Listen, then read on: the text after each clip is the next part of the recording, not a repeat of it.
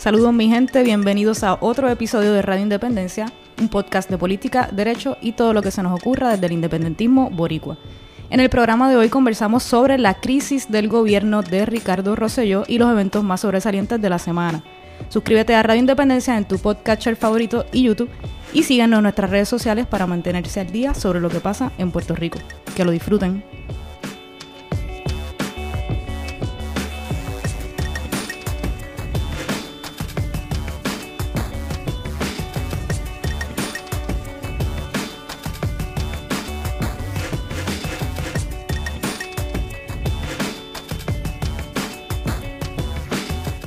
Saludos Corillo, que es la que hay. Bienvenidos a otro episodio de Radio Independencia, una edición live. Especial. Con ustedes, como siempre, Andrés González Verdecía y Adriana Gutiérrez Colón. Hola, saludos a todas y a todos los que nos escuchan y nos ven a través del Facebook Live. Cambié todos los planes de lo que te dije que iba a hacer aquí bregando con las chucherías. ¿Qué está pasando? Todo bajo control. Cuéntame, ¿de qué se trata el episodio de hoy? Ay, Dios mío, Andrés, ¿cuánto tiempo llevamos? ¿Cuántos días? Como cuatro o cinco nada más. Es que, es que han pasado...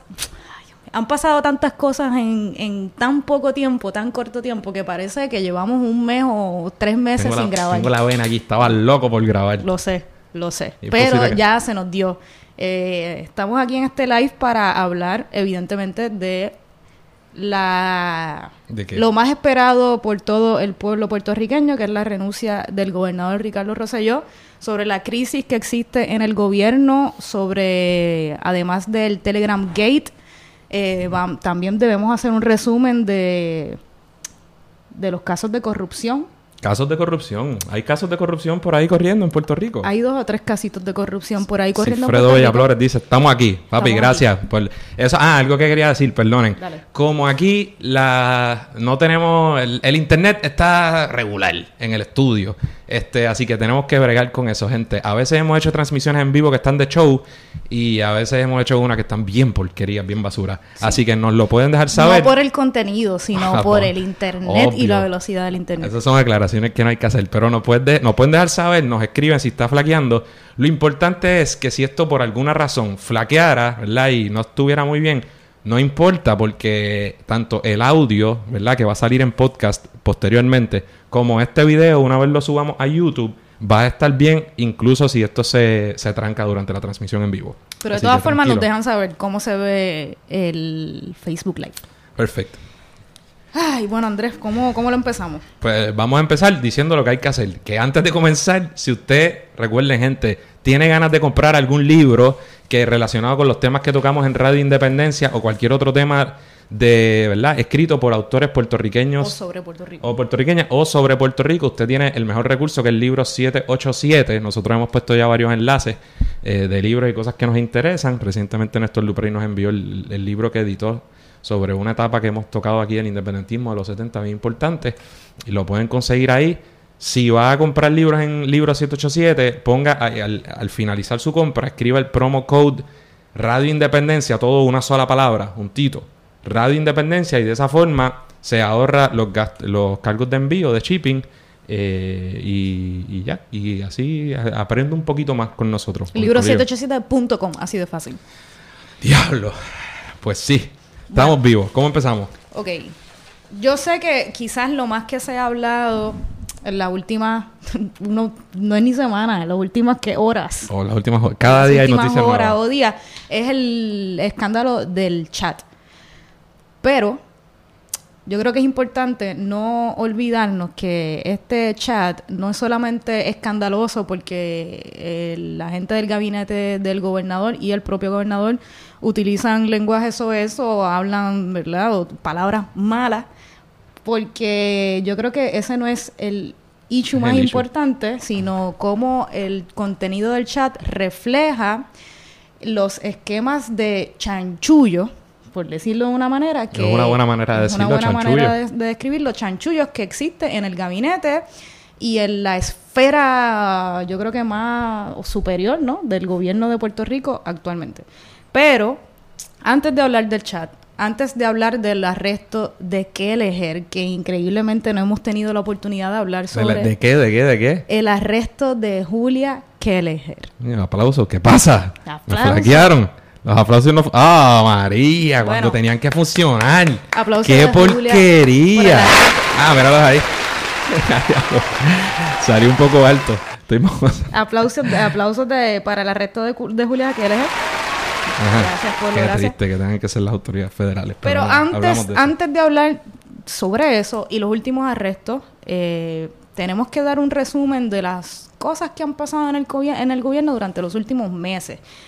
Rápido y en, de manera de resumen. En el episodio 89 estuvimos hablando, ustedes han pasado tantas cosas que no sé si nos recordamos o los que las y los que nos escuchan o nos ven se recuerdan del escándalo de los empleados fantasmas en el Senado. Bueno, aunque esto quizás no no está vinculado directamente con los últimos escándalos del chat y los últimos arrestos, pero creemos que es un tema importante y que no debemos olvidar y que los que no entiendan bien lo que pasó con los empleados fantasmas en el Senado y los primeros arrestos por parte del FBI, por ejemplo, el presidente de la legislatura de Bayamón y presidente de la Oficina de Asuntos Gubernamentales del Senado, Ángel Figueroa Cruz, fue arrestado también hace algunas semanas por conspirar para cometer fraude electrónico, crear entidades falsas para, para apropiarse de fondos del gobierno de Puerto Rico. Y ahí había, él no fue el único arrestado, hubo varios individuos involucrados, entre ellos los, muchachos y las muchachas rompehuelgas del 2010, mm, que, que el, y el Crepagate. Y para quizás no eso no está vinculado directamente con las últimas imputaciones o, los últimos arrestos o los últimos escándalos del chat, pero es importante conocer qué pasó ahí y para eso pueden escuchar el episodio 89 otra vez porque el escándalo del gobierno no es solamente de Ricky y, del y de su gabinete más cercano, sino que también se extiende a muchas otras áreas del gobierno eh, que está administrando ahora mismo a Puerto Rico el gobierno PNP y este es un ejemplo de cómo pasaban también o cómo suceden escándalos de corrupción dentro del Senado bajo la presidencia de Tomás Rivera Chats que ahora parece estar distanciado un poco del gobernador. Un poco. Un poco del gobernador, no lo suficiente me parece no lo suficiente. No lo suficiente, pero ahora no hay quien se le pegue al gobernador. Digo, ah, menos Luz Ramos. Así es, pero... Y yo el Franquiatiles, qué tierra. Pero que hay que mencionarlo para que no digamos, ah, no, pero Chats es otra cosa. Bueno, hay también chanchullos en el Senado. Ok, pues gente, además de eso, este programa es casi un seguimiento del que tuvimos hace dos programas. En el episodio 92 nosotros titulamos uno La mafia institucional. Y en aquel entonces discutíamos la radicación, la presentación de cargos contra ciertos funcionarios y, eh, por supuesto, que también había explotado eh, una, ¿verdad? Un chat, una, una tiraera de Raúl y Maldonado, donde lo más importante que... Esto a raíz de la renuncia del secretario de, Hacienda, de Papá Maldonado, Raúl Maldonado, de decir que existía una mafia institucional en el Departamento de Hacienda. Entonces ahí brinca su hijo Raúl y, y le dice hashtag mamá mamabicho. Ah, pero ¿qué pasa ahora? Ahora entendemos. Que uno decía, diablo, que, que, pero que irrespetuoso. Le dijo mamabicho al primer ejecutivo de Puerto Rico. qué poca clase. Incluso el propio gobernador y su gabinete estaban sumamente ofendidos por el lenguaje eso es. No podemos hacerle caso a ese tipo de lenguaje. Es inaceptable. ¿Y qué pasó? Era un mensaje de Raúl y que le estaba diciendo, caballo, ¿sabes?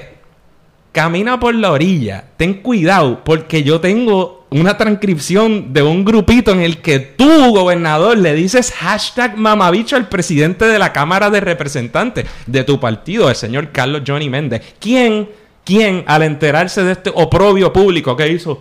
A mí no me importa, así hablan los muchachos ahora. Y así que, a lo que Jay Fonseca, Jay Fonseca, no, este servidor dijo, bueno, pues hay que empezar a llamarle así a, Johnny Méndez. Sí, Pero... pues se deja.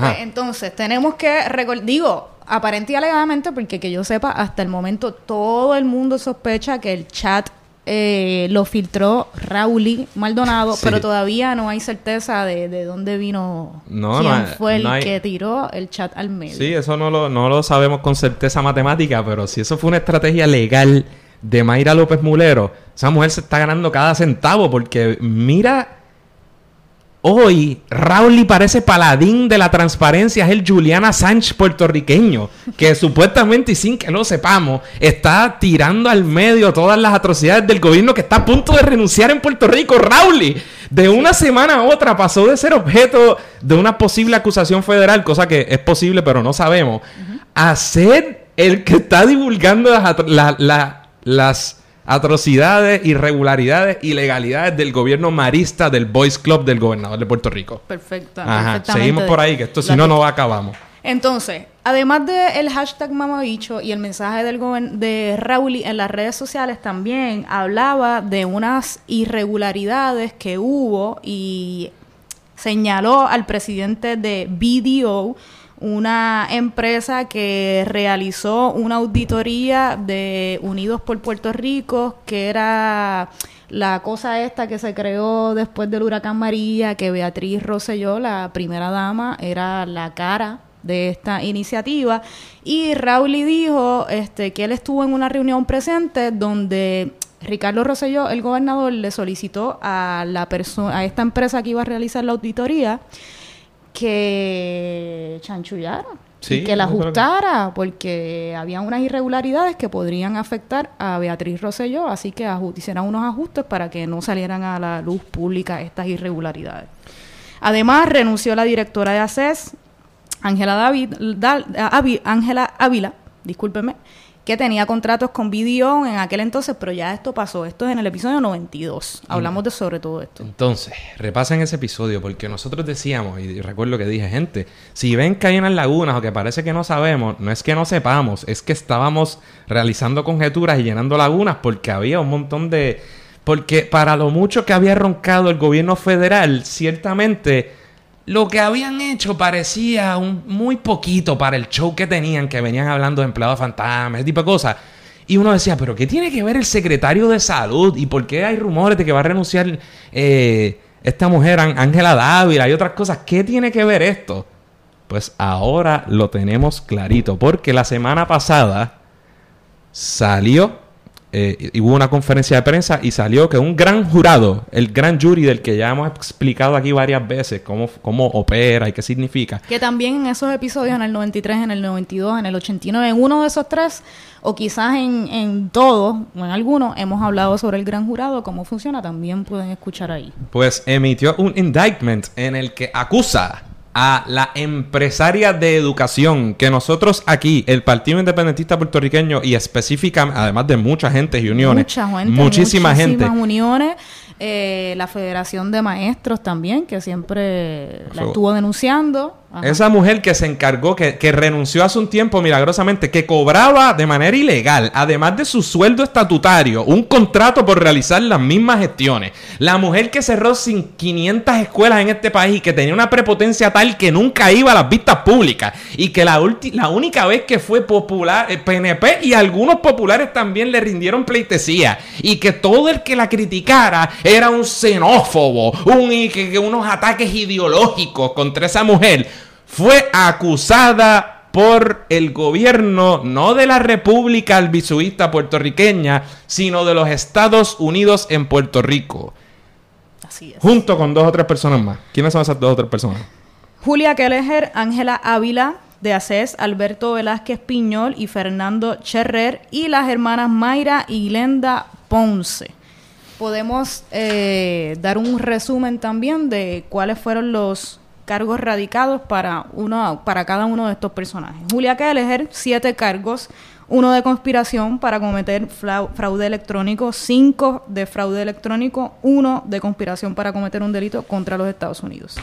Ángela Angie Dávila Marrero, cinco cargos, uno de conspiración para cometer un delito contra los Estados Unidos, cuatro de fraude electrónico. Alberto Velázquez Piñol, 18 cargos, dos de conspiración para cometer un delito contra los Estados Unidos, 10 de fraude electrónico, uno de conspiración para lavado de dinero, cinco cargos de participar de transacciones monetarias con propiedad derivada de actividades ilegales. Diablo, mano, está- la estás leyendo brutal. Tú puedes ser como el, el- como en la cámara, que hay un tipo que dice, "Eh, la medio que las lee todas. Espérate, me Puedes falta. hacerlo. Fernando Cherrer Cailet, siete cargos, dos de conspiración para cometer un delito contra los Estados Unidos, cuatro de fraude electrónico, uno de conspiración para lavado de dinero. Glenda Ponce Mendoza, ocho cargos, uno de conspiración para cometer fraude electrónico, siete de fraude electrónico y Mayra Ponce Mendoza, seis cargos, uno de conspiración para cometer fraude electrónico y cinco de fraude electrónico. Ok, entonces, para tratar de, hablar en arroba bichuela de qué es lo que se le imputa específicamente a Julia Kelleher. y porque tiene que ver mucho con lo que posiblemente se le imputa o ya le imputamos al gobernador de Puerto Rico. Así que, por ejemplo, eh, alguna gente dice que las acusaciones contra Kelleher, y ciertamente comparado con las de Velázquez Piñol y otros, quizás no suenan tan tan, ¿verdad? tan malas como las de ellos, aunque por ser conspiración, esto se hizo en común acuerdo, o sea que en realidad todos realizaron actos abiertos y afirmativos como parte de esa conspiración y van a responder por ello en distintas medidas. Pero Julia Keller, básicamente lo que se le, acusa, se le acusa es de usar su poder como funcionaria pública, como jefa del Departamento de Justicia, para, de una manera bien nebulosa y que está aquí en el indictment que nos leímos. Mira, yo aquí sacando bien farandulero. Tengo el indictment. Gracias eh, a, a, Noticel. Gracias a Noticel que siempre pone la información. Pues, que, pues ¿qué, ¿qué hizo ella? Bueno, entre otras cosas, ella tenía una asistente especial que en un momento dado no era ni contratista ni empleada de el Departamento de Justicia, pero que se presentaba en todos lados como asistente, asistente especial de la secretaria. Y iba para aquí y para allá. Y entonces ella tenía por otro lado Kelleher su empresa, ¿verdad? De Kelleher and Associates, algo así. Entonces, la, esta asistente era hermana de una persona que a su vez tenía otra, otra compañía, ¿verdad? Colón y Ponce. Colón y Ponce. Y entonces Kelleher pasaba información, por resumirlo, ¿verdad? De forma bien eh, sucinta y bien. Pero cogía información eh, sobre eh, confidencial sobre las, sus funciones, ¿verdad? Y no solo la está compartiendo con personas que no son empleados ni contratistas, sino que a la hora de eh, acabar contratos para ofrecerle servicios al Departamento de Educación y a entidades gubernamentales, le ofrecía esa información a su asistente, quien a su vez se la pasaba a su hermana, desde que, ¿verdad? A favor de su organización para que sometiera y ajustara los criterios a la hora de solicitar eh, de, solicitar contratos o de rendir servicios al gobierno. Así que aunque sí se realizaba, este, se hacía un requerimiento de propuestas para la, para la otorgación de contratos, ya estaba planchado a quién se le iba a dar este contrato porque tenían información que le beneficiaba.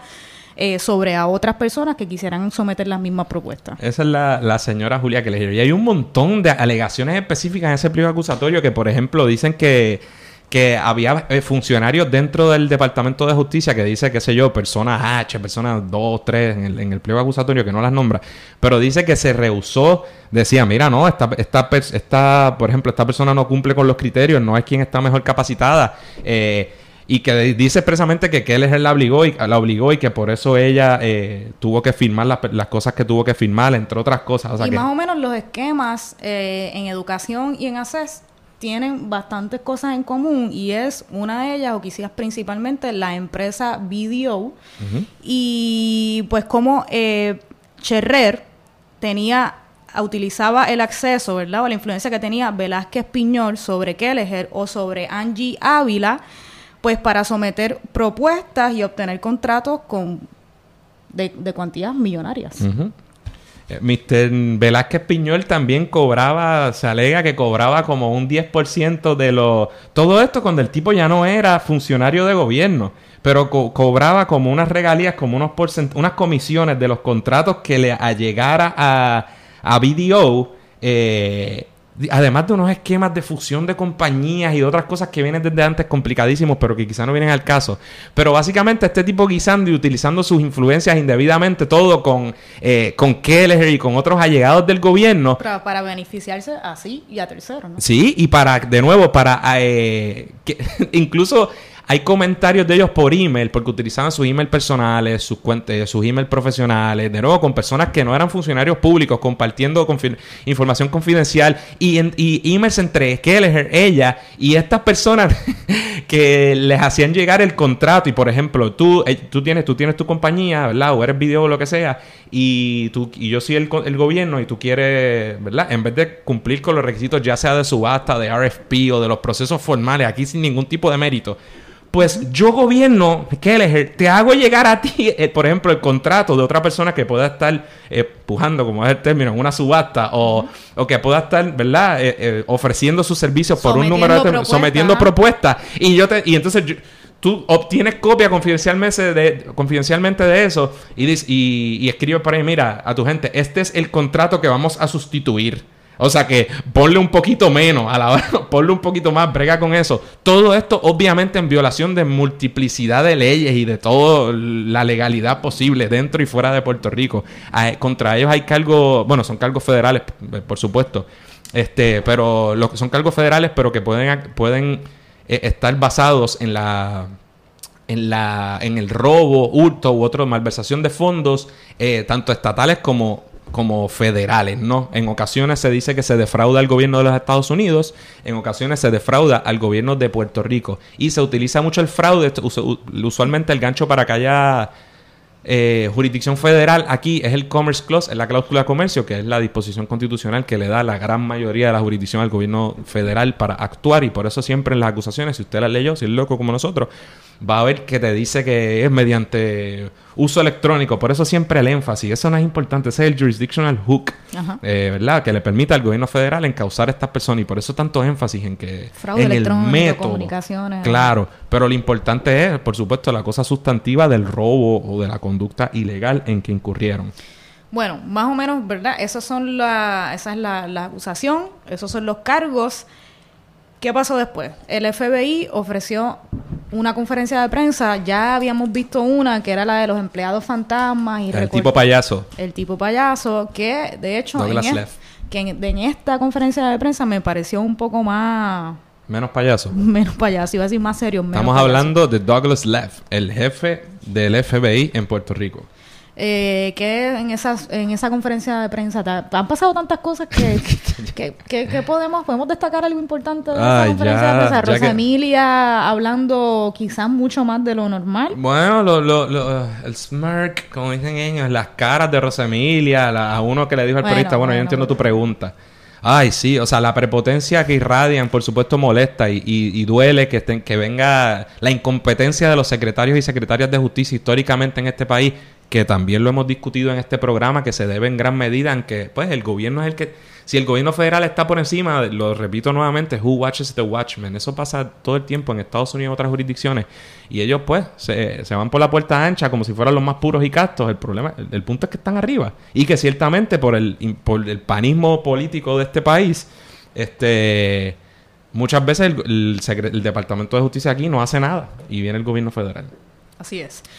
Bueno, ya pasamos la, el tema de las de los cargos. Creo que lo podemos sobrepasar por ahora. Bueno, lo otro que hay que decir que que hoy llegó, la trataron así, mucha gente dice con pinza. Hoy martes. Hoy para el que escucha el programa quizás después por audio, hoy martes 16. Y un corillo la recibió en el Tribunal Federal porque ya no estaba aquí. Y en el aeropuerto, pero la sacaron creo que por la pista. Ahí sí, que en el aeropuerto la trataron como, como, realeza o algo. Se dice que casi tenía escolta de la policía. Pudiera ser, pero el, el, lo de la fianza, mucha gente encojonada. Una cosa bien legal. Distintas jurisdicciones pueden tener criterios distintos a la hora de establecer una fianza. En Puerto Rico, por ejemplo, en realidad, usualmente es flight risk, que tenga alguna posibilidad de irte de la jurisdicción, de huir, o eh, o que no vayas a comparecer, o sea, la fianza se supone en teoría que es un mecanismo de, para asegurar la comparecencia de la persona imputada o acusada. Y en efecto, eh, o sea que en teoría yo puedo matar a cinco personas de la manera más violenta posible, pero si yo nunca he faltado una, a un appointment, a una cita a la hora que digo y siempre soy puntual, en teoría no tienen por qué ponerme una fianza alta o imponerme fianza. Pero eso no se usa así, casi siempre. Y claro, como la, la severidad del crimen también eh, dice algo sobre la posibilidad de que yo me escape. Pues usualmente cuando es un crimen brutal le ponen una fianza brutal. El punto es, no sé, que él a lo mejor puede irse, pero otro, ¿sabes? Por ejemplo, si tú acusas a Ricky Rosselló, en realidad no hay por qué poner una fianza bien grandota porque, coño, es raro pensar que Ricky se vaya a escapar del, vaya a coger la huyilanga. Nada, pero eso, eso es lo único, así que el juicio está pautado para mayo de 2020, algo así. Me, cogiste, de verdad, que ahora no tengo Algo 2020 y la gente, ah, mira, en vez de hacerlo rápido, esto y lo otro. Y otros dicen, ah, pero eso puede afectar más las elecciones y a la gente le gusta o no le gusta eso. Cosa que no debe, en teoría no debería, no debería usarse un proceso judicial para afectar una elección, pero... Bueno, pues métele al Telegram, que, es el tema principal. Ya llevamos, ¿cuánto llevamos, gente? No, no puedo ni verlo aquí, llevamos, como media hora. media hora. Pero era importante. Bueno, quizás, y para que no se nos olvide, antes, un poco antes de estar aquí grabando este episodio live, eh, también eh, dieron una conferencia de prensa, eh, Gerandi, ¿verdad? Si no me equivoco, secretario de la gobernación de Ricardo Rosselló. Por ahora. Por ahora. Y si quizás lo escuchan y ya renunció, lo votaron. Es más, ojalá que si no están viendo el Facebook Live ahora o no nos están escuchando Son ahora. unos en vivo, charros entonces. Ajá, pero ojalá que en el momento en que estén escuchando el programa ya haya renunciado el gobernador. Pero por ahora no ha pasado. Entonces, lo que les iba a decir es que, y antes que se nos olvide, que antes de empezar a grabar este episodio, también renunció el director de edificios públicos.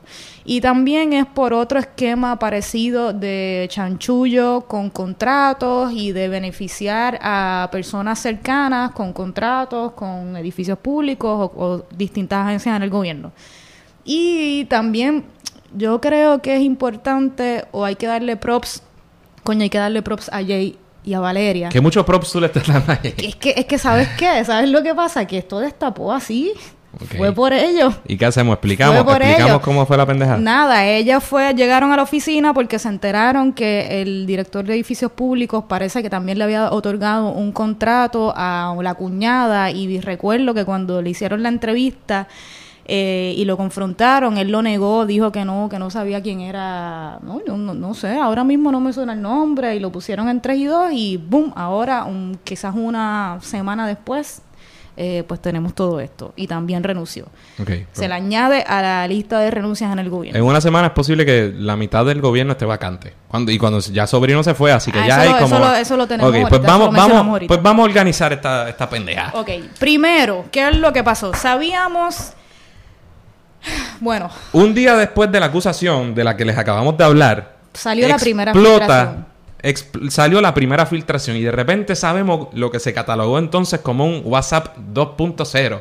Y me dio risa porque justo antes de que empezara el cuatrienio, un amigo PNP, cuyo nombre no voy a decir, me dijo, mira, tú sabes que el gobierno, el gobernador usa Telegram. y yo bajé Telegram. Y yo tengo Telegram nada más para dos panas.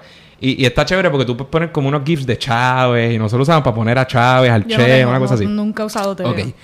El punto es que cuando explota eso me da risa porque descubrimos que no era un WhatsApp 2, era un Telegram Gate. Telegram Gate. Y desde ese entonces Telegram siempre te avisa cuando, por ejemplo, si tú no lo tienes y tú entras, me dice a mí, Adriana has joined Telegram. Pero Ah, yo. ¿por qué? Porque cualquier sí, contacto porque de tu es, celular, es así, ¿cómo es la como cosa? algunas redes que tú Ah, sabes tú- que ah, debe ser de mi celular. Te dice como que y desde que explotó esto, chacho, todo el mundo me dice, ah, tal persona join Telegram. Notificaciones. Ajá. Entonces, salió la primera filtración y ¿qué descubrimos en esa primera?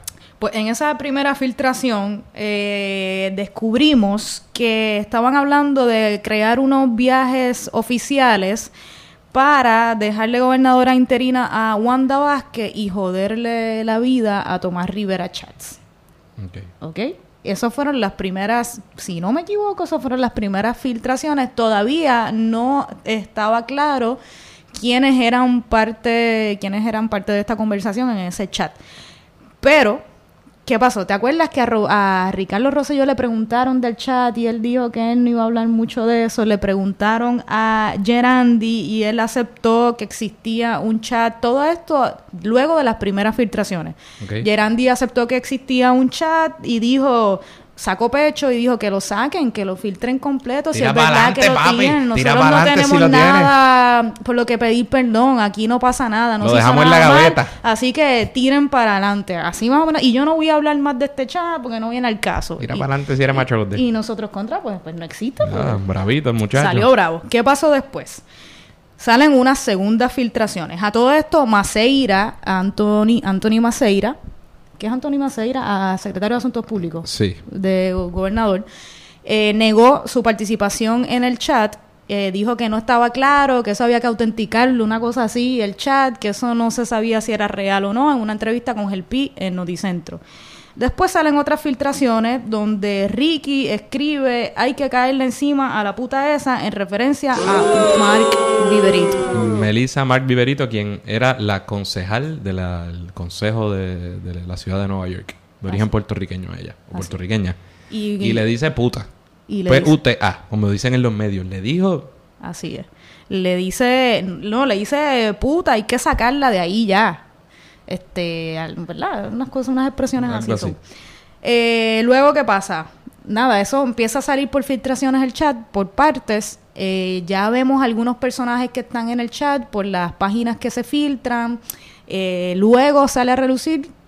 Nada, todavía vamos A, por a todas estas, el gobernador está de viaje Está en Francia viaje. porque, como recordarán en el episodio de la mafia institucional, el muchacho se fue invitado por la FIFA a ver, eh, ¿verdad? El torneo de la, del Mundial Femenino de la FIFA, aunque no hay equipo puertorriqueño, pero como él es tan especial, él se fue porque lo como las los chismes de Gerandi, Raúl Maldonado y aquellas acusaciones de poca monta federales no eran suficientes para cancelar sus vacaciones, él se fue de vacaciones, pero cuando salen esas expre- expresiones de, de que se está tripeando a funcionarios públicos, a, a, a Yulín, a un montón de funcionarios públicos, y se está diciendo que, y le dice puta a Melissa Mark Viverito, ahí la cosa cambió. cambió y la gente está diciendo, espérate, ya esto es más serio. eh, se había admitido la existencia de este chat, nadie lo desmintió, así que el gobernador tuvo que cancelar sus vacaciones, pobrecito. Pero Beatriz se quedó allá. Beatriz se quedó Hasta después. oportunamente hasta hoy, que mientras antes de estar aquí estaba viendo en las redes sociales que viene un avión de Madrid acá y ya la están monitoreando. Eh, pues entonces canceló Ricardo Rosselló, el gobernador, Y- sus vacaciones y viene de emergencia a ofrecer una conferencia de prensa a las mm, casi nueve, no casi nueve de la noche, estaba pautada para las 8 y 45 y empezó como a las nueve y media. Sí, porque no, no, esta gente no puede, son incapaces de comenzar una conferencia de prensa o mensaje a la hora pautada. Pero además de eso, ya se estaba hablando de que el chat contenía 889 páginas. Y decíamos, pero y un día lo filtró uno, otro, el segundo día creo que lo filtró, lo filtró Sandra, Sandra Rodríguez Coto en su blog, en blanco y negro, que creo que se llama. Eh, pero ya se hablaba de que había 880 y pico de páginas. Y cada, un, cada vez que salía era un cantazo más fuerte al gobernador. Y por supuesto, cuando decimos el gobernador, pues, y está cool repasarlo así porque, porque hay gente que nos escucha no solo en Venezuela, sino puertorriqueños que están fuera y un montón de gente que quizá no, no conoce esto. Pero es este chat donde están todos sus amiguitos cercanos, Ramón Rosario, quien fuera por mucho tiempo, ¿verdad? El, el secretario de Asuntos Públicos, Cristian Sobrino, el supersecretario que está en todo, eh, el, ex, el ex secretario de Justicia, Raúl Maldonado, que es clave porque hasta ahora todo el mundo presume que fue a través de él que se filtró, cosa que no sabemos. Este, ¿quién más? Eh, Gerandi. Está eh, entonces Cerame, Rafael Cerame, gente, Que Carlos. Bermúdez, gente vincul que son, no son funcionarios públicos, sino que le hacen los medios eh, a la a- al medio, son representantes de prensa o de, o de, de publicidad del gobernador. Elías Sánchez, que es clave, que es amigo, o sea, el director de campaña del gobernador y que estuvo metido bien, a ¿verdad? Eh, bien cercano en los puestos más altos del gobierno hasta los otros días. Y de esa, de esa gente como él, Ro- eh, Rosario, que salieron de manera extraña, aunque de buenas del gobierno. Eh, Rivera Marín, Rivera, Ramón Rosario. el secretario de Estado, todo ese Raúl coñito de Boys. Club que de seguro todos estudiaron en Marista. Este, pues entonces, ¿y qué pasa? Ya se hablaba de que estaba repleto de, de chistes porque se habían filtrado ya chistes de carácter homofóbico, Machista. chistes de carácter machista, eh, cosas de contenido claramente político, más allá de funciones gubernamentales. ¿Y qué pasó? Estamos en la segunda, cuando él viene a la conferencia de prensa, ¿verdad? Estamos cuando él viene a la conferencia de prensa. Pues entonces él llega el mm, jueves. Jueves. Llega jueves eh, a la, en la noche y llega directo del viaje. Me imagino que se dio un bañito, se arregló y Yo fue, no sé, porque estaba medio matadito. eh, bueno, normal. Normal, imagínate. Pues entonces, ¿qué pasa? La conferencia de prensa se retrasó como media hora. ¿Y qué, y, ¿Y qué nos pareció la conferencia de prensa? ¿Qué te pareció? ¿Qué te pareció la? Estuvo terrible. Me pareció que no fue con un plan. Hasta ese entonces no sabíamos exactamente el detalle de las 800 y pico páginas. Yo sé que tie- sabíamos que tenía que dar la cara. La gente lo estaba exigiendo. Tenía que dar la cara, no estaba. La gente, el tiburón blanco, si toda la reunión. A mí no me importa si blanco. tú estás en Francia, coge para acá, bebé, le dijeron al señor gobernador. Así mismo fue. Pero yo, yo, ¿verdad? Tenía que hacerlo, pero fue tan malo, lució tan patético, que yo creo de verdad que no debió haber ofrecido esa conferencia de prensa esa noche. No parecía tener una estrategia clara. Porque, ¿qué fue lo que dijo? ¿Qué fue lo que dijo? Bueno, comenzó pidiendo perdón a las mujeres que se sentían... Escúchate esto, Andrés. Fue un perdón bien sincero. Por lo que veo, te, te, lo- te convenció. Escucha- no, escúchate esto. Te escucho. Él dice, perdón, eh, quiero pedirle perdón a esas mujeres que se sientan legítimamente ofendidas. ¿Cómo es eso? No entiendo. O sea, que a las otras mujeres no. Pues no Bueno. entiendo, de verdad que no. no está, entendí. insinu- está insinuando que había mucho lloriqueo de embuste el Eso ¿acaso? parecería, parecería. Y las que están ofendidas, las que me están haciendo show, eh, parecería que iba por la misma onda que después revelan las conversaciones cuando se filtran las 800, casi 900 páginas del chat, que vemos el machismo y también los ataques, sobre todo con los grupos feministas y la colectiva Sí, mano. feminista en Ricky. construcción. Y entonces parece que ese perdón es como que perdón a las legítimamente ofendidas, quizás a Viverito que le dije directamente puta, aunque parece las personas a las que insulta o a las que se le menciona y se le falta respeto en el chat han dicho que no se le que él no le, no se ha comunicado directamente con esas personas a ofrecerle a pedirle, ¿verdad? o ofrecerle sus disculpas. Pero él dice, pues las legítimamente, las mujeres legítimamente ofendidas, pues perdón. A las demás, que me parece que es a mí como a las feministas ¡Jódanse! y a las que están peleando, porque sí, pues a ustedes no. Mira, Para empezar por ahí. ¿Qué más dice? Este, y sí, si yo le llevo, si yo me llego a meter la pata en casa con Aura, con mi esposa, y yo le doy una, una, un, le pido un- le doy unas disculpas como esa, ahí como que, eh, mala mía, así, pero no voy para ningún lado. No, y el gobe como que no fue, ser. no fue claro. No fue claro, más allá. Y no solo eso, no dice a las que están legítimamente ofendidas. Él dice que perdón, pero que verdad que esto era un chat privado. De hecho, en algún momento como que se ofende de que... Y regaña a las minorías, el cabrón. Dice, y a las minorías que no usen esto como balón político, no sé qué. Pero con qué cara, igual que en la conferencia de prensa que hizo hoy, que vamos a llegar. No, no, con- no, y escúchate esto, dijo, esto es un chat entre panas, es un chat entre amigos para liberar el estrés, era un chat, es un chat privado, hizo énfasis en eso, cosa, argumento que se le ha ido desmantelando durante los últimos días, porque en este momento en que se estaba dando la conferencia de prensa, todavía no teníamos o no se habían filtrado la conversación completa, que de hecho se dice que lo que se filtró en las 900 páginas no son todas y que todavía faltan más. Pero las 900 páginas que ya hemos leído hoy no las conocíamos en ese entonces durante la conferencia de prensa. Ok, un papelón gigantesco de esa también conferencia de prensa, uno de muchos. Brother, ya te filtraron, o sea, te demostraron, te dijeron, tenemos un chat de 800 páginas. Te lo tiramos una vez, te lo tiramos dos veces, sabemos quiénes están.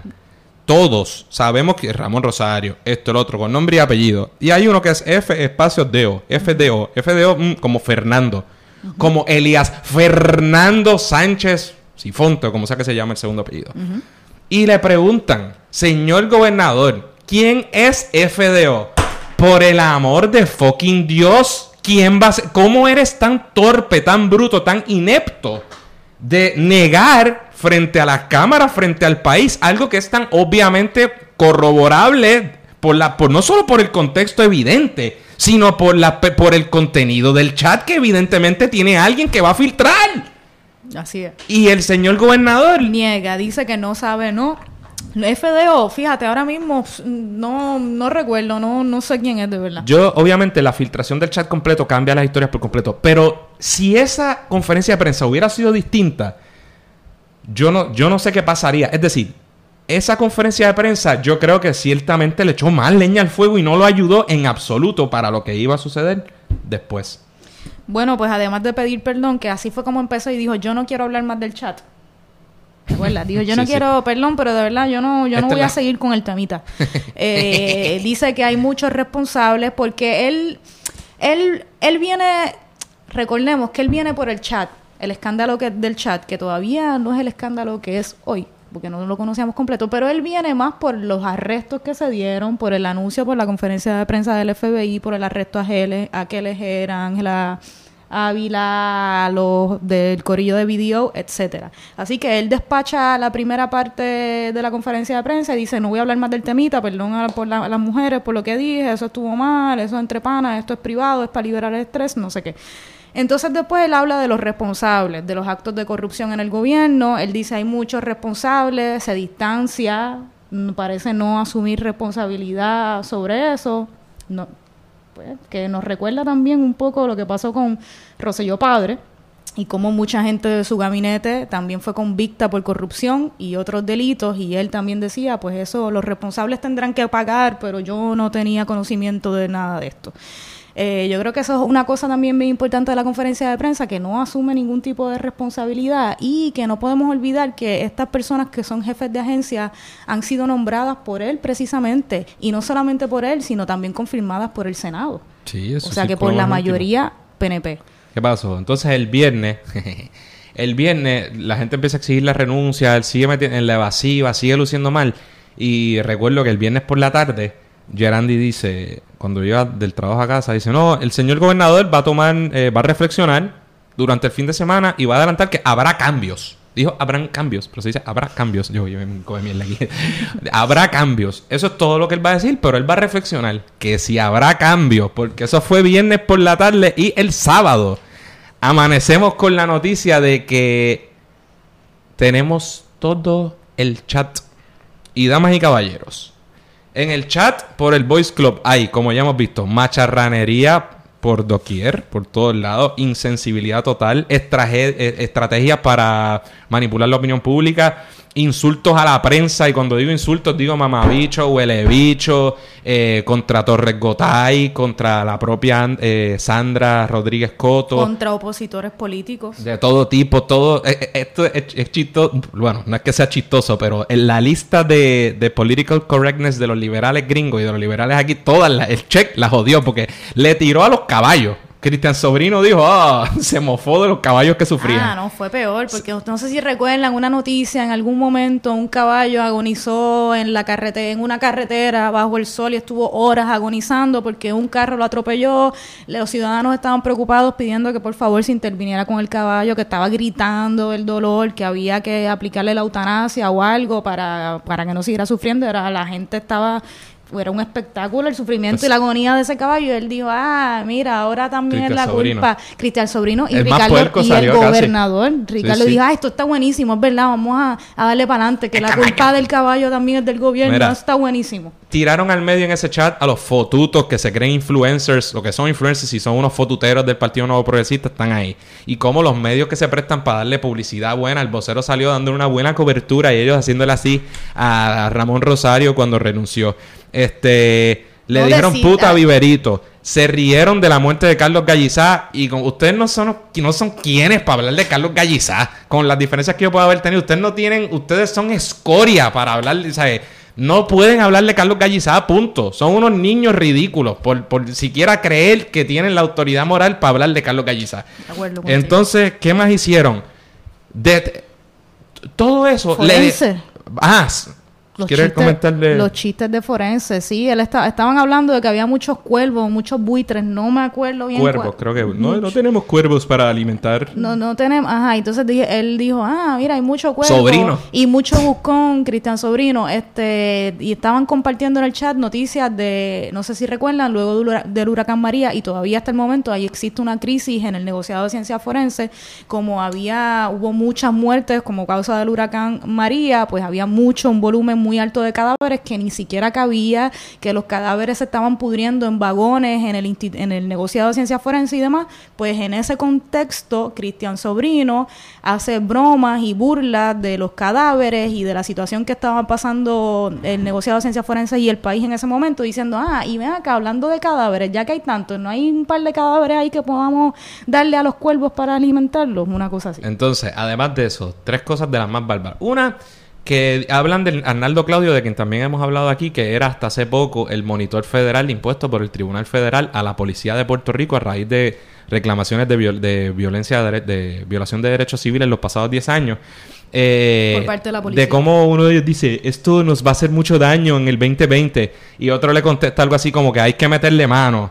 Eh, y empiezan a activar todo a un funcionario eh, federal, uh, del gobierno de ellos, eh, de que eso, que, me diga que, que ahí no hay posible comisión de delitos es un ridículo. sobre el representante Manuel Natal, dicen de los videos que se fueron virales, no, que este muchacho hay que darle un escarmiento y hay que, hay que referirlo. Y creo que Ricky dice, eso es amenaza. Eh, yo lo refiero a la policía y otro le contesta, el de prensa Bermúdez o Cerame, uno de estos le dice, hay que referirlo pero no lo hagas público. Mira eso, tú estás conspirando para tomar acciones contra un opositor político que no te gusta. Que me digan que eso no es posible comisión de delito como causal por un residenciamiento. Pues están enajenados. Y contra Juan Dalmau, senador del PIB, se jodieron con la esposa de Juan Dalmau, que lleva trabajando en la oficina de comisionado de instituciones financieras sobre 17 años, de buen servicio, nada de busconeo con rojos y azules, como evidentemente están demostrando que se reparten ellos. Y viene uno y dice, que también es falso, ha dicho Juan Dalmau, ah, esta trabaja eh, se gana tres veces más que el gobernador y, que su esposo. Colmo, mira qué macharrán la insinuación de que se gana más que el esposo. ¿Qué, qué, qué, oh, qué, qué escoria? Y dice, esta hay que sacarla.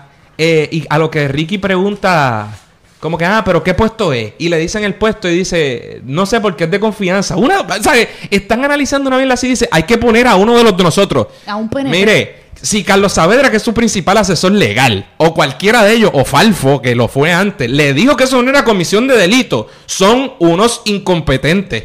Y obviamente lo está diciendo porque no va a admitir que cometió un delito. Pero el zángano o zángana, abogado o abogada, que, se, que me venga a tratar de decir a mí que en ese chat no hay la posible comisión de delito como para justificar la iniciación de un proceso de residenciamiento, no sabe nada o es un paquetero.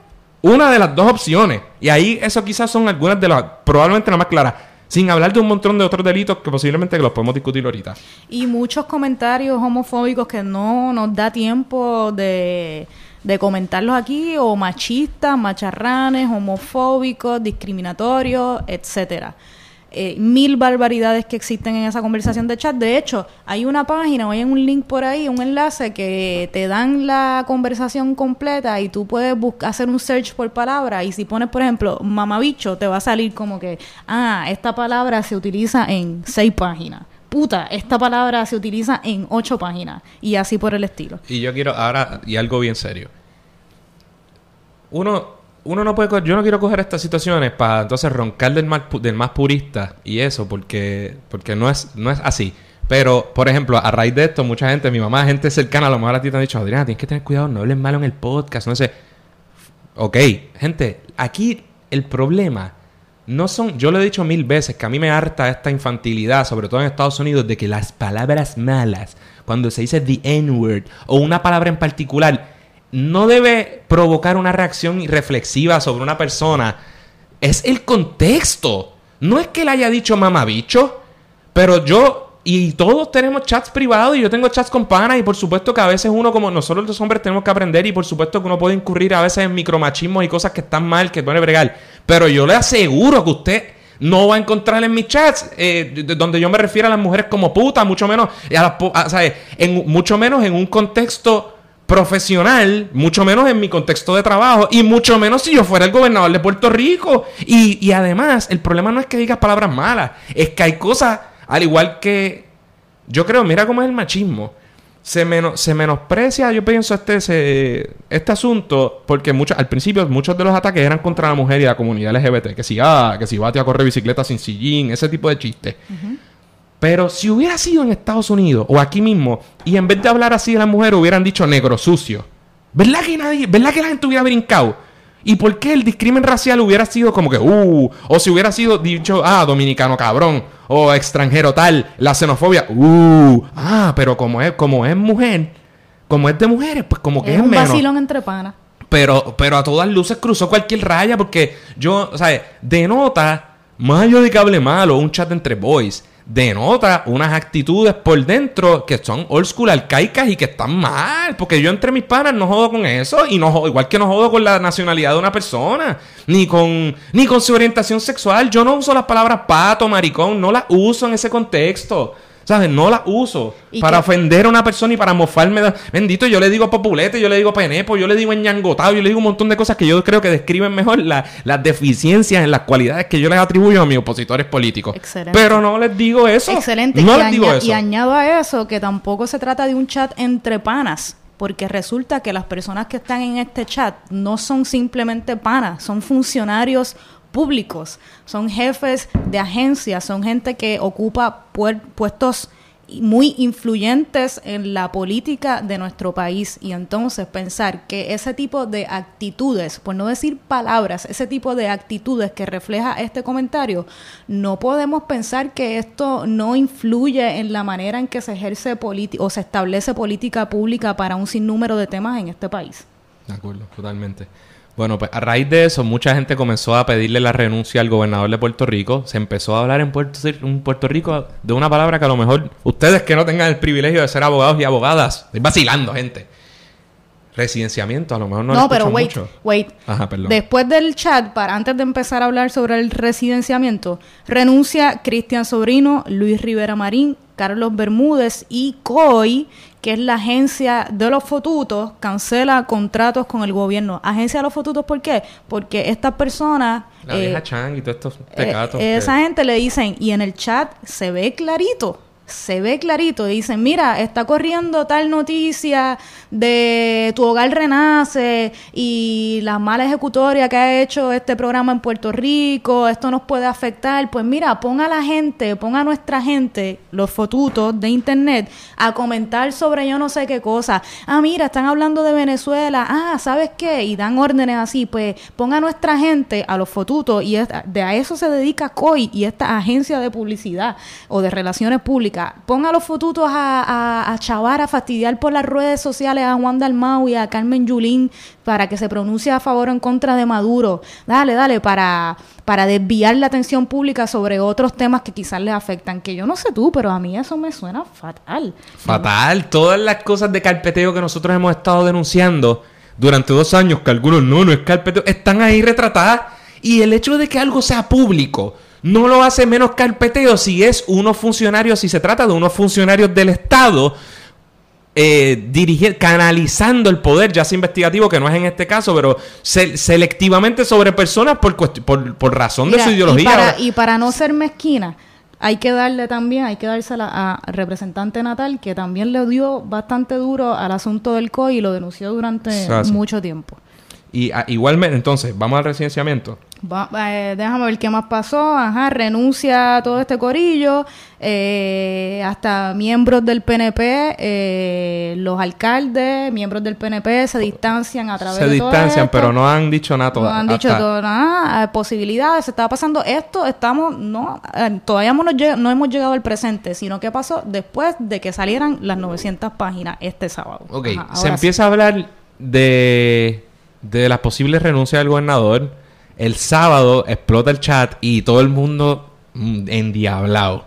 Y todo el mundo, oh, molesto. Gente ya eh, como Evelyn Vázquez, que el tipo, que a uno le dijo que hicieron un chiste en Miss Universe porque los, los ridículos estos estuvieron hablando de Miss Universe como 15 páginas. Y dicen, ¿y dónde fue que compitió este Evelyn Vázquez? Y uno dice, el Black Angus cerró en el 96, una mierda así. Entonces, ¿qué pasó? Que explota y el sábado fue el peor día de todo. Igual de la Boy, que también ha sido muy vocal con los asuntos de la mujer. Ah, porque hubo una reunión entre ellos viernes, que no lo dijimos, entre su gente. Y la Boy salió molesta y dijo, si yo no he visto el resto del contenido, yo no le voy a dar mi apoyo. Dijo, estoy en cojona. Y Lourdes Ramos, la representante de Lourdes Ramos, que es la supuesta paladín de, de los derechos de la mujer en la Cámara y del causcus de las mujeres progresistas, progresistas en el sentido partidista de PNP, no de progresista verdaderamente para nada dijo, él, él pidió perdón y, pedir perdón es de hombre. Yo lo diablo, a nosotros nos van a votar, porque como es esta gente, nos van a votar por estar haciendo este tipo de expresión. Pero nada, hablaremos de nada, pero es, que, es así. lo que pasó. así es el país. nuestros, ¿sabes? Estamos en peligro por estar diciendo estas cosas. Entonces, eso fue lo que pasó. Explotó y por supuesto todo el mundo se empieza a distanciar. Los alcaldes le retiran la confianza, los suyos todo el mundo le todo mi de repente dice no no solo el resto del chat todo el chat debería renunciar eh, todo el mundo poco a poco todo el mundo empieza a hablar de renuncia. Ya Manuel Natal había enviado una carta a Johnny Méndez que decía ah pues vamos a empezar el proceso de residenciamiento pero no había entonces Johnny contesta el domingo hacen una conferencia de prensa los representantes PNP eh, y dicen no vamos a dar tiempo al gobernador no estamos este no estamos descartando nada pero a mí nadie me ha dado un pliego acusatorio. A mí nadie me ha, nadie me ha dicho nada. Eh, no hay nada concreto. Yo, le vamos a dar tiempo para que él tome las decisiones que tenga que tomar. En una evasiva, claramente no hablaron de residenciamiento. Fueron leves, más o menos se alinearon con él, se remillaron. Pero tampoco fueron tan... Le decían, hay que escoger un secretario de Estado. Yo creo que la gente lo está leyendo un poco mal. Nunca dijeron tampoco, él va a terminar el cuatrienio. Incluso, incluso, el tipo dice, no puede ser el candidato, no puede ser el presidente del partido, pero hablamos después sobre la gobernación, sobre la gobernación actual. Cosa rara, porque si le retiras la confianza como posible o próximo candidato a la gobernación, ¿cómo la vas a tener para que sea o siga siendo el actual gobernador? carifresco Pero ¿qué pasa? A raíz de eso, eh, estuvimos trabajando fuertemente.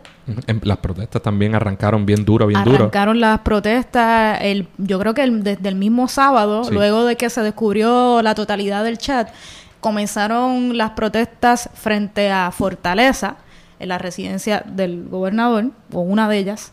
Eh, y empezaron protestas que todavía, como puede ver la gente, casi todos los medios de comunicación no han terminado hasta el momento y parece que no van a terminar pronto tampoco hasta que el gobernador renuncie.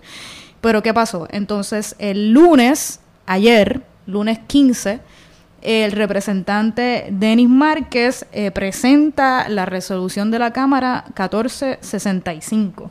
¿Para qué? Para iniciar de forma formal, como dijo, valga la redundancia, como dijo Andrés hace un momento, el, presidente de la Cámara, Johnny Méndez, había dicho que nadie le había presentado un pliego acusatorio, así que nada, eran solamente expresiones sin fundamento, así que le estaba esperando algo más con más carne. Pues se lo dimos, se lo dio el representante Denis Márquez. Quería pliego, coge pliego. Ahí está.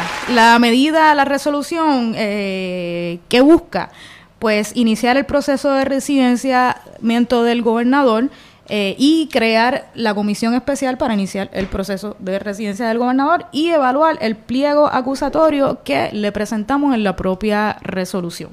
Ok, me gustaría un poco hablar ahora en general de lo que es el proceso de, el proceso de residenciamiento. Métele. Este, ok, gente. Eh, la Constitución de Puerto Rico establece el mecanismo mediante el cual tú remueves a ciertos funcionarios del gobierno. Eh, dice esa, esa constitución que cada, por ejemplo, en la Asamblea Legislativa, cada cuerpo será el juez de los miembros del cuerpo, ¿verdad? O sea que por eso es que cuando en Puerto Rico se expulsó a Nicolás Nogueras y en este cuatrenio se expulsó a Ramón Rodríguez y se iniciaron otros procesos, es el propio cuerpo, en este caso la Cámara de Representantes, en aquel entonces contra Nicolás Nogueras fue el Senado, quien pasa juicio sobre la conducta. Pero un proceso de residenciamiento nunca ha ocurrido en Puerto Rico. Nunca ha ocurrido a nivel federal en los Estados Unidos, nunca se ha consumado y a nivel estatal ahora mismo no me consta dónde y cuándo se ha hecho. Los ejemplos quizás más cercanos que tenemos son, por ejemplo, Nixon, cuando se inició a raíz de eh, el revolú de Watergate, revolú que le ha, le ha dado el nombre a todas las controversias públicas en Estados Unidos y por ende en Puerto Rico, que por eso cuando surge una controversia así, un escándalo, se le añade el gate, de ahí viene el Telegram Gate. Eh, pues en ese entonces se inició el proceso, pero como Nixon eh, renunció, el tipo renunció y se indultó. Y luego, claro, a cambio de que lo indultaran por los delitos que hubiera cometido o pudiera cometer. Mira qué cosa grave, qué cosa increíble. Pues eh, además de eso, él renunció, así que nunca se consumó. Luego en los 90, contra eh, Mr. Clinton, se inició una investigación por el escándalo de Whitewater pero a raíz de eso surgió que el hombre tenía una vida sexual activa más allá del círculo marital y, el escándalo de Mónica Lewinsky salió a la luz pública. Y a raíz de eso, la Cámara de Representantes a veces se dice que lo, en realidad lo, lo residenció o aprobó, se aprobó, ¿verdad? Darle paso al juicio de residenciamiento que ocurriría en el Senado. Pero en el Senado no obtuvo los votos y no fue residenciado propiamente por completo. Entonces, en Puerto Rico es igual. ¿Cuál es el proceso? Pues la, constitución dicta que para iniciar el proceso hay unas causales que están dispuestas en la sección 21 del artículo 3. Y dice que para residenciar a un, al gobernador, por ejemplo, tiene que haber cometido traición, soborno, otros delitos graves, y eso es una cita textual y es importante por lo que voy a decir después, o delitos menos graves que conlleven depravación moral. Si eso es así, la Cámara de Representantes tiene el deber constitucional de iniciar el proceso y mediante dos terceras partes de los miembros de que se compone cada cuerpo, en este caso es 51, el total actualmente es de 34, tendrían que aprobar, ¿verdad? O digamos, una acusación, en este caso el pliego acusatorio que presentamos, eh, aprobarlo y eso lo que hace es que se refiere al Senado y entonces el Senado hace un juicio de residenciamiento con esos artículos de residenciamiento, pasa a juicio el Senado, no un tribunal de justicia. Los, hay gente de verdad que hay abogados y abogadas disparateras. Es un hecho ya indubitado, irrefutable. Eso está resuelto. Eso no es ni controversia. Que no se requiere una acusación criminal. Y si se requisiera, sería una, requiriera, sería una estupidez, porque entonces el secretario de Justicia tendría que iniciar los procesos, ¿verdad? Y acusar el Departamento de Justicia al gobernador y el secretario de Justicia responde al gobernador y nunca se podría residenciar un gobernador. Así que, ¿cómo hay gente que dice cosas como esa? Es increíble. El punto es que entonces se hace un juicio en el Senado y lo único que dice la Constitución es que lo preside, en este caso la presidenta, sería la presidenta o el presidente del Tribunal Supremo de Puerto Rico, como sucede en los Estados Unidos Federal. Eso es lo que sabemos. Y si mediante tres cuartas partes del Senado se determina, ¿verdad? Que se va el ejecutivo, el primer ejecutivo, el gobernador, pues se va el primer ejecutivo, el gobernador. Y, ¿verdad? Por entender que se, en efecto se incurrió en uno de esos delitos que son traición, soborno, otros delitos graves o delitos menos graves que impliquen que, conlleven depravación moral. De los y por eso presentamos un pliego acusatorio, eh, ¿verdad? Para iniciar ese proceso. Y de las cosas que hemos relatado aquí, obviamente, con lo de Arnaldo Claudio, con lo de Natal, con todos los discrímenes por razón de sexo, de género, de orientación, sexual, de política, el uso indebido de fondos públicos y el, estar hablando de asuntos privados en horas laborables y, de, y de compartir, como hizo Sobrino, información confidencial que Cuárez pudiera ser que si es para beneficiar a gente que esté licitando, ¿verdad? Para servicios del gobierno, porque ahí había cabilderos, Elías Sánchez ya era cabildero todo ese tipo de cosas. El que le diga que dónde está el delito no sabe nada. Y para eso precisamente es el juicio de residenciamiento. Nosotros acusamos, basado en la información que ya tenemos, pero precisamente durante el juicio, durante el proceso de residenciamiento, se investiga. Es un deber de la rama, de la rama legislativa precisamente investigarlo.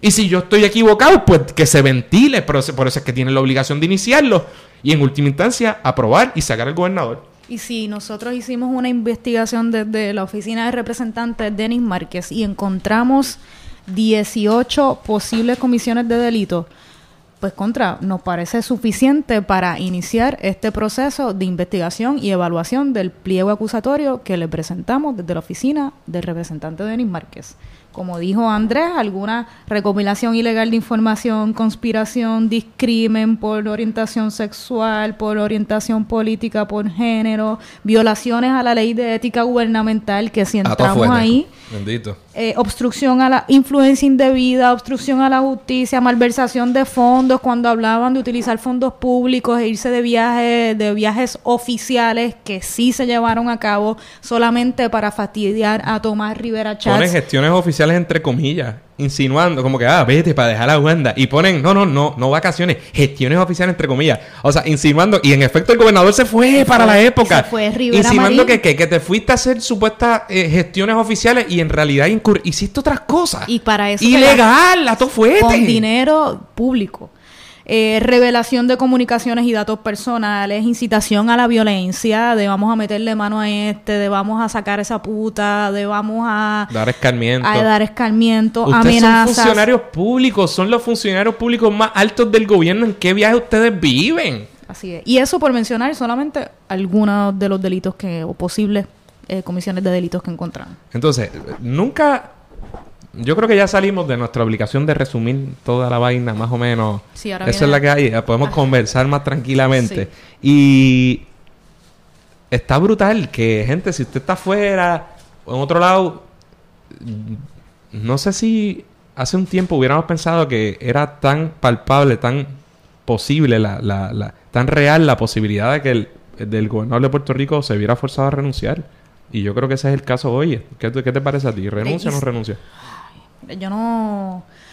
Yo digo que sí, yo digo que renuncia, sobre, no solamente por la información que se ha, se ha revelado en estos días, la información del chat, los escándalos de corrupción que siguen saliendo a la luz pública cada vez, cada día que pasa, cada hora hay un nuevo despido, hay unas nuevas imputaciones de delitos contra diferentes eh, funcionarios o directores de agencias públicas, sino también por la presión y el activismo del pueblo en Puerto Rico que es sorprendente. Casi sin precedentes. Nos, yo no, estábamos vivos para...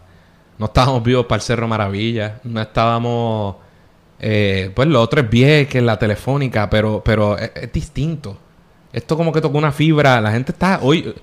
Ayer... Bueno, hay quizás... Hay cosas eh, ah, similares, hay similitudes y hay otras que no. Similitudes, pues que las similitudes que veo, por ejemplo, entre la lucha o la efervescencia del pueblo en esta lucha para sacar a Ricardo Rosselló de la gobernación, quizás tiene similitudes en que con la lucha este, por la telefónica o por, para sacar a la Marina de Guerra de Estados Unidos de Vieques, quizás la similitud es, es que ha aglutinado a gente de distintas esferas, de distintos grupos políticos, eh, jóvenes, niños, gente que, es, que a lo mejor no es ni siquiera de, no, no, se identifica con algún partido político, gente incluso del partido PNP, mucha, gente, dentro del partido PNP, mucha gente, que votó por Ricardo Rosselló, que hoy piden, exigen la renuncia. Yo creo que esas son unas similitudes en la unión de muchos sectores para un mismo fin. Mira, la, marcha de ayer, de lunes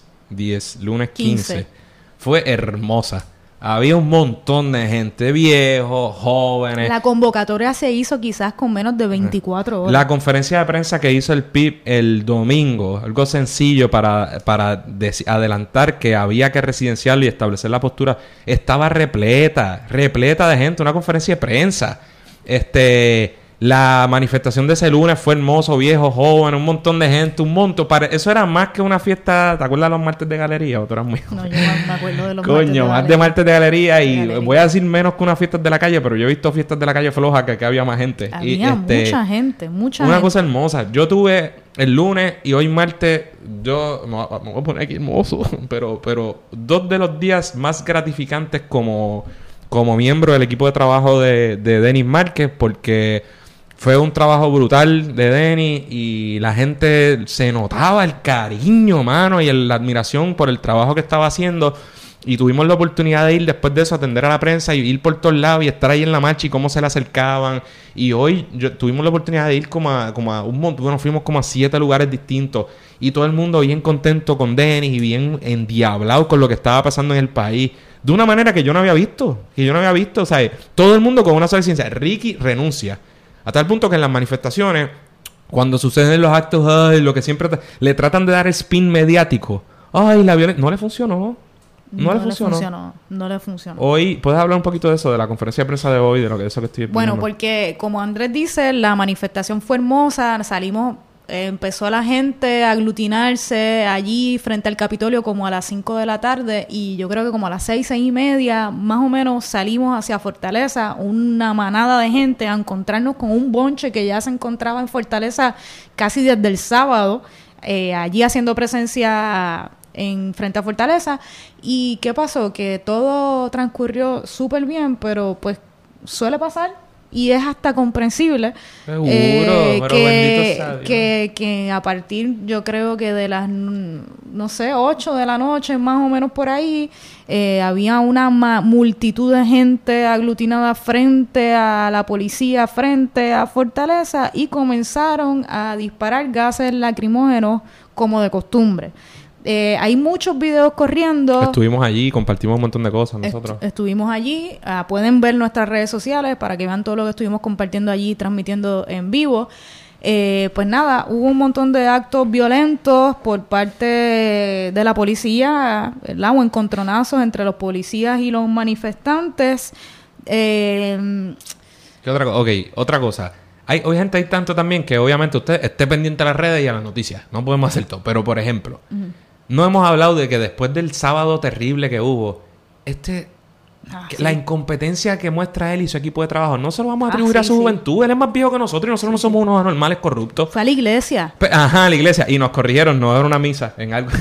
me dijo una llegada, me dijo, mira, no es misa porque no era católico, no sé qué. Dicen que ni en las iglesias católicas ni en un montón de iglesias lo querían No lo recibir. querían. Y lo recibe. El equipo mediático le dijo, mira, ve a la iglesia mañana domingo. Y postéalo en la, en la que vaya, llama a la prensa que vaya y filtrale imágenes para que vean que tú eres un hombre de como Dios. nos falta respeto. Ay, me arrodillo ante Dios. ante. Arrodíllate, pide perdón, te acepto, pero renuncia. Que fue una estrategia pésima, me pareció a mí, Pero porque re- se vio la ¿Qué hipocresía, me pero... importa? Pero qué estúpida la gente. Usted lo perdona, mire, te, más, te perdono. Renuncia.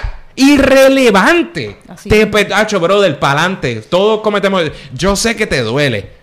Pues, per- pero renuncia. Y tampoco hablamos de que le hicieron un lavado de cara en Nación Z. Así fue. Y le hicieron una entrevista de una hora con bombitos al El pitcher. Bueno, Héctor Ferrer, el hermano, dijo que lo que tenía mucho aprecio. que había que perdonarlo. Nada. No eh, dejaron entrar a López Mulero, ya después renunció. Es que hay tantas cosas. que- Como dice Andrés, pues después de todo lo que pasó ayer, ayer la manifestación duró hasta que la policía sacó a los manifestantes literalmente, yo creo que de vi- del viejo San Juan, con un uso excesivo de la fuerza que aquí pueden decir lo que quieran, de que se pintaron paredes o se rompieron vitrinas, pero vean las imágenes, las imágenes y vean el uso excesivo por parte de la, de la policía de Puerto Rico, es evidente y las imágenes lo dejan claro. Pues después de eso, ¿qué pasó? El gobernador eh, anuncia una conferencia de prensa nuevamente hoy martes en la mañana y empieza lo que sabíamos todos que iba a No, decir, pues que la violencia no se Yo iba a permitir, esto es un país de, de ley y orden, los policías están haciendo su trabajo, eh, aquí la propiedad privada, etcétera. Tratando de tergiversar... eh, ajá. Sorry, es que yo no, No, quiero. no, co- otra co- eh, lo- yo no quisiera ni gastar un minuto de nuestra vida cambiando el tema y cayendo en ese juego idiota del gobierno. Como, por ejemplo, Jay, que dijo que éramos más, nosotros somos más Martin Luther King que Francia. ¡Ay, por Dios! Así este tipo es un corrupto, homófobo, misógeno, todo lo que tú quieras, que se está robando todo. Y en Ñangotau ante una junta de control fiscal y un montón de cosas. Tú me vienes a hablar de. ¡Ay, por el amor de Dios! Mira, esa no es nuestra cultura, decía yo. Ah. Nuestra cultura no es así. Nosotros hay Ah. que, que en paz, hay que hacer una. La oremos y en paz y civiles. Y tú sabes qué, civilizado, que ayer también, mientras estaba viendo las noticias, después de haber estado allí presente en la manifestación, entrevistaron a un turista, a un extranjero que está aquí viviendo en Puerto Rico. Creo No que sé- americano. no, no, no, no, ese es otro. Escuché a la entrevista a un español que le preguntaban, ¿y qué usted cree de los actos que yo estoy de acuerdo con el pueblo, eh, que hay que quejarse y si hay que prender fuego, decía el Sí. español, hay que hacerlo, yo sé que esto nadie quiere que llegue a esas consecuencias, pero hay que, a lo mejor la Pero cosa que- se pone... Pero es que el, y el culpable de todo esto sería Ricky Rosselló, que no está obedeciendo a la gente que lo puso ahí y no hace lo único que se le está pidiendo y que hubiera evitado todo esto, renunciar. Y tú, sabes, fácil. y tú sabes que mientras daba la, la conferencia de prensa, lo que hablaba era de los actos de violencia, pero ignoró por completo el reclamo del pueblo, pero, que es evidente. pero dos cosas. Ajá, sobre eso quiero decir algo. Pero, y además, otra cosita. Henry Escalera, el, lo que antes era el superintendente, que ahora es el comisionado del negociado de la policía de Puerto Rico, dijo: ¿Se vive en la película? Ah, que los manifestantes se viven en la película. Ese se vive la película. ¿Usted sabe ¿Qué lo que dijo? Que para defender la democracia, ¿cómo es que iban a defender la democracia hasta la última gota de sangre? ¿Qué significa? Pero qué viaje Braveheart, brother, renuncia tú también. Y hoy tuvo que venir el nuevo supersecretario, el que sucedió a Héctor Pesquera, cuyo nombre en verdad es irrelevante, pero dijo, dijo, no, es que se excedió. Igual que el gobernador dijo, no, es que se excedió porque, y tú sabes lo que dijo el gobernador hoy, que yo creo que somos, vamos a decir que somos el primer medio que le saca punta a esto. ¿Qué dijo? Dijo, no, fue un día difícil para Henry Escalera. Y yo, caballo, tú estás diciendo que lo hizo para liberar estrés. Le faltó decir, es que le estaba liberando estrés. Sí, también la linda. Entonces, este, ese tipo de cosas molesta porque es que la gente cae y, y cambia el discurso y pierden de perspectiva. Pero algo que te quería decir, yo pienso que hoy no le funcionó. Por primera vez la- es tanta gente para que vean que no somos los mismos. Que a mí no me importa que seamos los mismos. Pero que no le funcionó. O sea, lo que están diciendo, de verdad tú llevas 10, 15 minutos hablándome de, de los actos. Háblame de, lo, de, de cuándo vas a renunciar. Contéstame. Y yo creo que no le va a estar funcionando. No hablamos de Bad Bunny, de Ricky Martin, de Residente. No, porque eso es importante ahora. Eh, además de lo que estás diciendo y añadir, también la prensa. Yo creo que la prensa ha jugado también un papel bastante importante en cómo ha surgido la dinámica de todo lo que está pasando en estos últimos días y con este último escándalo. Y quizás también tiene que ver esta actitud de la, de la prensa que los veo como que, espérate, no vamos a caer otra vez, te, te conocemos, te, te, vimos, vimos cómo, cómo es la cosa con el chat, sabemos lo tuyo y no te vamos a, vamos a coger claro, más porque se metió con la prensa. Porque se metió los ofendió. Es que esa es la gran diferencia. Ellos usualmente cierran fila, pero es que en este caso ofendiste a los tuyos. Ah, lo, dijiste, lo, dijiste. Hasta cogemos de pendejo a los nuestros. Entonces ofendiste a la prensa y por eso la prensa me encantó, porque no es que estén tomando línea ideológica o partidista, es que no le están comiendo el cuento al gobierno y eso está bien. Y hoy todos le caían encima y criticaban y el gobernador, pero esto, y asumían lo que parecerían posturas de la oposición. Pero es que tienen razón la oposición. O sea que no está mal que haya una prensa incisiva, eso está por fin. Es que la oposición ahora mismo es la mayor parte del pueblo. y no lo quieren admitir. La oposición ahora mismo es la mayor parte del pueblo. Entonces, ¿no? Ok, Bad Bunny y Ricky ah, siguieron, pues Zumba, lo que tú eres la pues experta en Bad Bunny pues y Ricky Martin y medio mundo. Pues Bad Bunny y los artistas también han, han jugado un rol importante también yo creo que les tocó, les cayó su agüita porque en el chat también hablan de Bad Bunny y de René, el residente, porque también recordamos una visita que hicieron en altas horas de la madrugada a Fortaleza y se reunieron con Ricardo Rosselló, cosa que aquí yo no sé si lo comentamos en algún programa, pero sí lo discutimos entre nosotros, que nos molestó un poco la jugada de Bad Bunny y de René porque nos pareció que le estaban lavando la cara y, que, y que quizás no fue premeditado, pero que sin duda alguno eh, Rosselló y su equipo le sacó provecho a esa visita. Y lo y también en el contexto que se estaba dando, que como sabemos en Puerto Rico hay una crisis de feminicidios y de asesinatos contra la mujer y que en ese la colectiva feminista en construcción y otros grupos feministas y de mujeres estaban exigiendo que el gobernador declarara, declarara un estado de emergencia sobre la situación en cuanto a la situación de feminicidios en el país y el gobernador se rehusaba a reunirse con las mujeres para hablar sobre estos temas, pero sí se reunió con Bad Bunny y pareció como un lavado de cara. De cara. Y de hecho, en la conversación del chat que se filtró se habla de, ah, mira, quedó de show la visita, súper, ahora qué, eh, Bad Bunny residente más que, más que más que la colectiva, decía. los usaron y la colectiva lo dijo en el momento, yo, yo coincido, se la buscaron, gente. A mí me encanta Residente, a mí me gusta, me gusta René Pérez. y no, te no te hagas que estás cayendo en la Estoy cayendo en la manía, tengo mis issues, tengo mis issues. I say it. Pero estoy cayendo, lo estoy dejando ir. Pero lo estoy dejando ir en parte por lo que hablábamos hace mucho tiempo ya. Porque se está limpiando, ya, está ya mismo un Daddy Yankee. Ya mismo un Daddy Yankee. Pero nada. ¿Qué pasó? Pues que a raíz de todo esto también los artistas se han pronunciado y sobre todo Bad Bunny y René y Ricky Martin han sido muy vocales y sabemos que cuando Ricky Martin habla el pueblo obedece. Hasta ahí llegamos. ¿Y qué pasa? Que hicieron una convocatoria para que la gente se una al reclamo para sacar al gobernador para que la gente se una a las manifestaciones y de hecho convocaron para mañana miércoles... ¿Miércoles qué? ¿16? 17. Mañana miércoles 17, de julio, desde las 5 de la tarde, nuevamente vamos a salir desde el Capitolio hasta Fortaleza y promete. Gente, y vayan. Vayan, no, dejen, no se dejen llevar por estas tonterías, no se dejen llevar por la fuerza que se activa la Guardia Nacional. Si nosotros metemos otra vez allí la cantidad, suerte tienen que somos pasivos. Porque si nosotros tomamos el, como el Palacio de Santa Catalina, así es que se llama, no hay Dios que los pare. Pero no estamos sugiriendo eso. No me refiero a Ricky, ni Rosa Emilia. Libertad de expresión si es que queda. O hay, o la hubo en algún momento.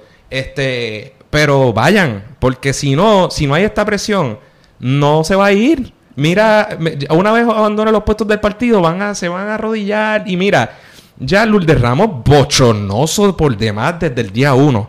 Pero ya Frankie Atile, representante nuevo, joven, para que ustedes vean que la juventud tampoco significa nada. Que no ha hecho nada. Y, ahora diciendo que, el gobernador no debía renunciar ni debía ser resonenciado. ¡Ay, mi hijo! Que la Gente cámara viene- no podía perder tiempo con eso. Una Eres una por... de verdad que no sirven si no tienes criterio. Ahora, gente, yo creo que está funcionando y yo he tenido el verdad por, por razón de mi trabajo y de mi y, y de estos de este, estos círculos políticos, yo he visto muchos PNP y no hay mucha voluntad en muchos de ellos de, de perder y es que no tiene por qué haberla, pero incluso en términos prácticos de de ensuciarse por el gobernador de Puerto Rico y de así que yo creo que ciertamente esa puerta está abierta y hay que seguir empujándola hasta que este señor salga. El hashtag Ricky renuncia, que recuerdo, es que qué bonito esto, porque hace unos días me enviaron un, hashtag que decía, un mensaje que decía, vamos a hacer viral Ricky renuncia. Y uno ahí como que lo ve, uno recibe mil cosas, y eh. Ayer era trending topic número 2. Creo que a nivel de Estados era como cuarto o quinto a nivel del mundo, me dijeron. No sé si es verdad, pero era metiéndonos en Estados Unidos, era como el segundo a nivel de Estados Unidos. Y el primero, para colmo, era Racist President.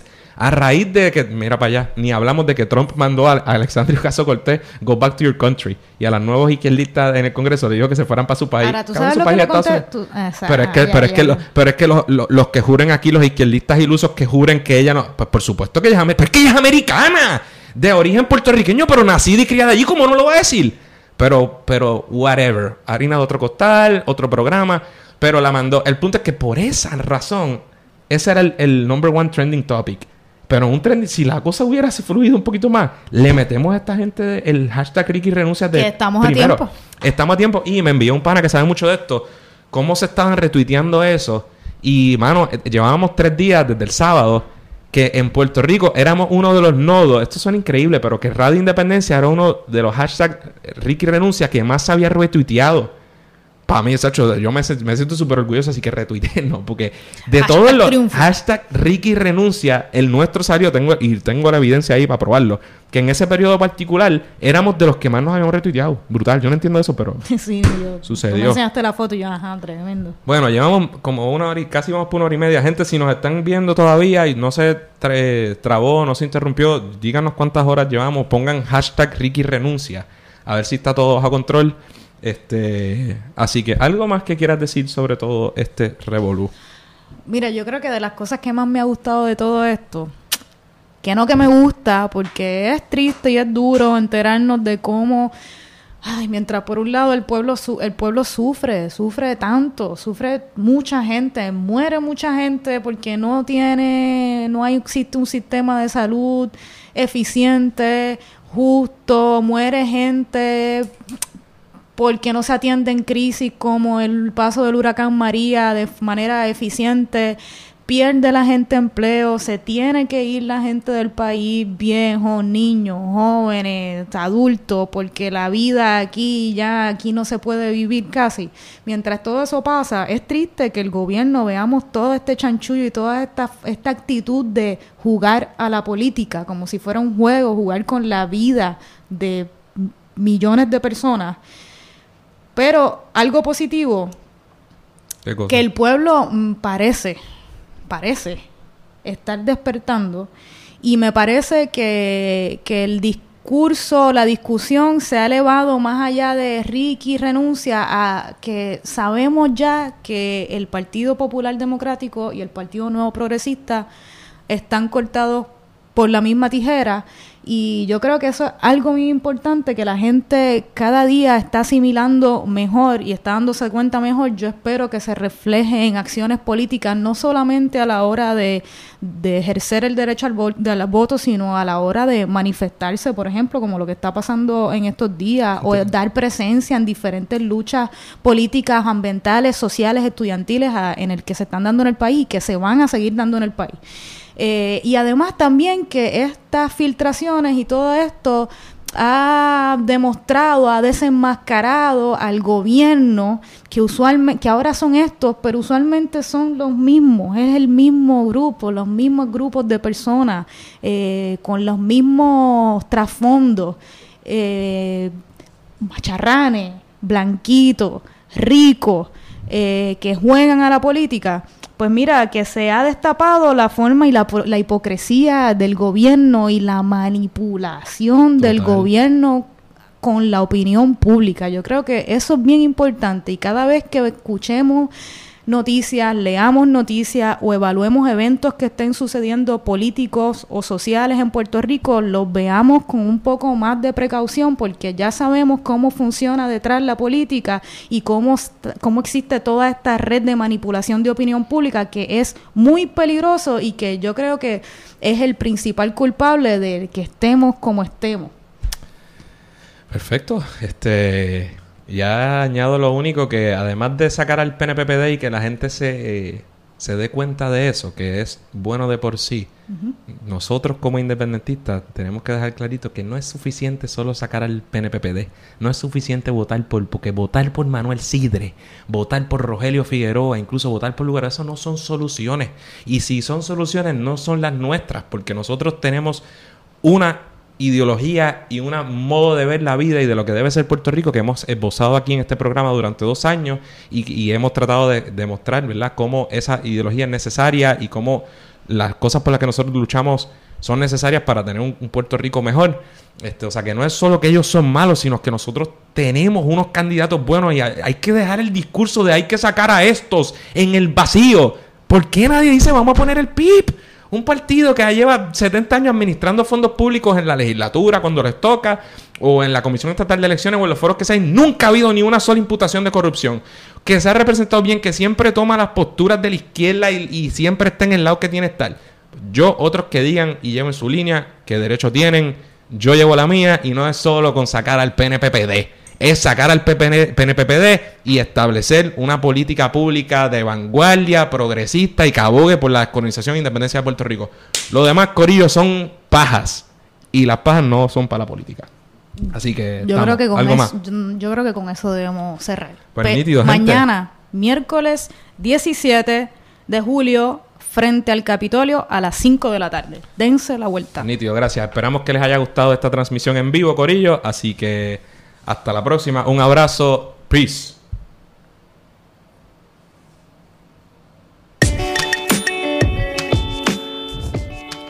Eso es todo por hoy. Esperamos que les haya gustado el programa. Recuerden suscribirse a Radio Independencia en su podcast favorito y YouTube. Y síganos en nuestras redes sociales para mantenerse al día sobre lo que pasa en Puerto Rico. Hasta la próxima.